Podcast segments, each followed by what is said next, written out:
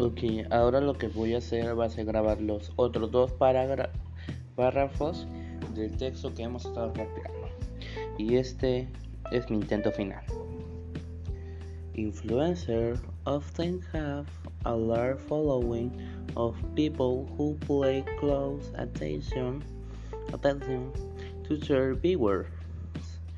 You have the power to persuade people to buy things, and influencers are now sent by many companies is a direct way to customers. Here, brands are now asking powerful influence to market their products. With some influencers serving up to 25 millions of on a special media post.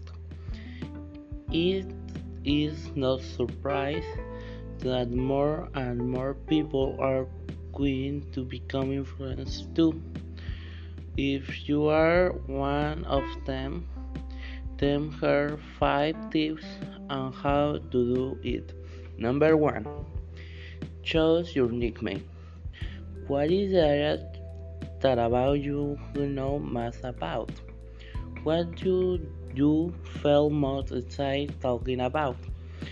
Find the specific areas that you're most interested in and adopt it. Number two, choose your medium and write an interesting bio. Most influencers these days are bloggers and microbloggers. Decide which medium such as your one online blog, Instagram, or Snapchat.